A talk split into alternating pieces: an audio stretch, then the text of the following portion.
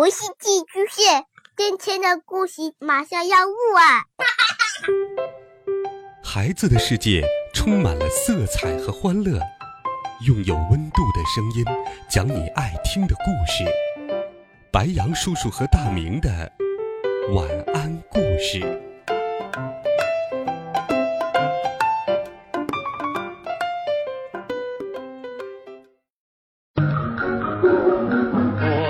小朋友们、同学们，大家好，欢迎收听白羊叔叔讲故事。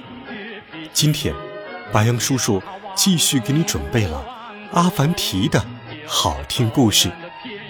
今天是世界读书日，白羊叔叔也给小朋友们准备了三个故事，欢迎在公众号和喜马拉雅电台当中点击收听。阿凡提的故事。宝驴，大臣一心想找最有钱的人做女婿。税务官看上了他的女儿，可求亲时却因没钱被嘲笑了一番。税务官只顾追赶大臣，不小心掉进了河里。把手给我，我们拉你上来。善良的百姓说。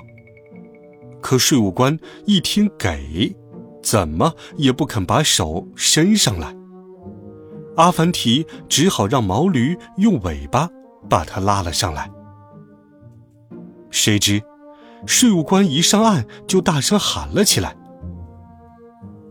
你刚才把驴尾巴给了我，它是我的了。”税务官拽住驴尾巴。毛驴一惊，抬腿就把他踢翻在地。哎哎呀！围观的百姓哈哈大笑，哈哈哈哈哈哈！税务官见驴尾巴拽不下来，恬不知耻的对阿凡提说：“付十个铜钱，驴尾巴就归你了。”接着，他又向百姓要钱，看热闹要交税。而且得双份，百姓们百口莫辩，都哑口无言了。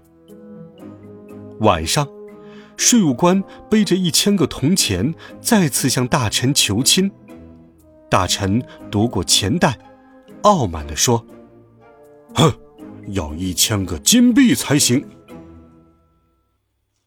为了凑够金币，税务官来到了城门口。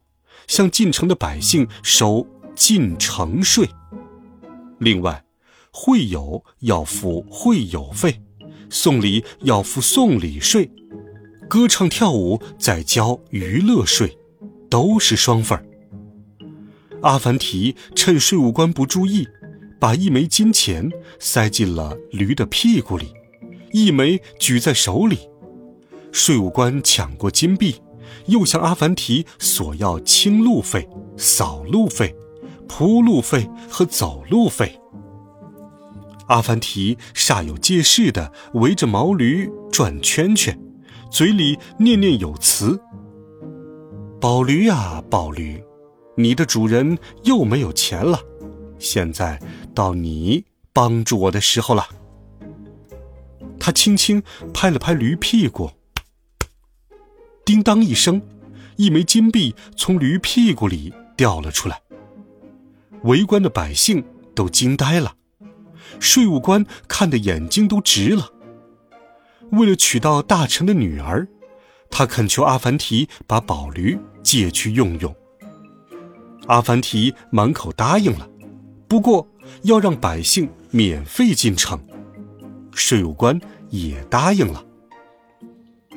税务官拉着毛驴就走，毛驴却一动不动。阿凡提告诉他：“税务官大人，你不配走在宝驴的前面，也不配走在宝驴的后面，更不能走在宝驴的旁边。”税务官恍然大悟，他把毛驴扛在肩上，欢欢喜喜地来到了大臣家。大臣家门前有很多富商，他们带着贵重的礼物，也是来求婚的。税务官学着阿凡提的样子，围着毛驴转圈圈，然后拍打驴的屁股。驴屁股果然掉出了金币，这当然是阿凡提事先塞进去的。税务官更加用力地拍打毛驴的屁股。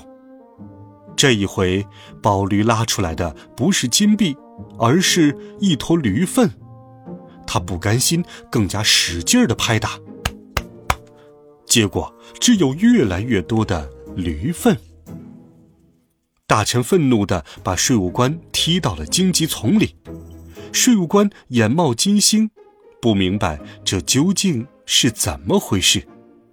而宝驴呢，早就趁乱逃走了，找它的主人阿凡提去了。好了，孩子们，这一集有趣的故事，白羊叔叔就给你讲到这里。温暖讲述，为爱发声，我们。明天见，晚安，好梦。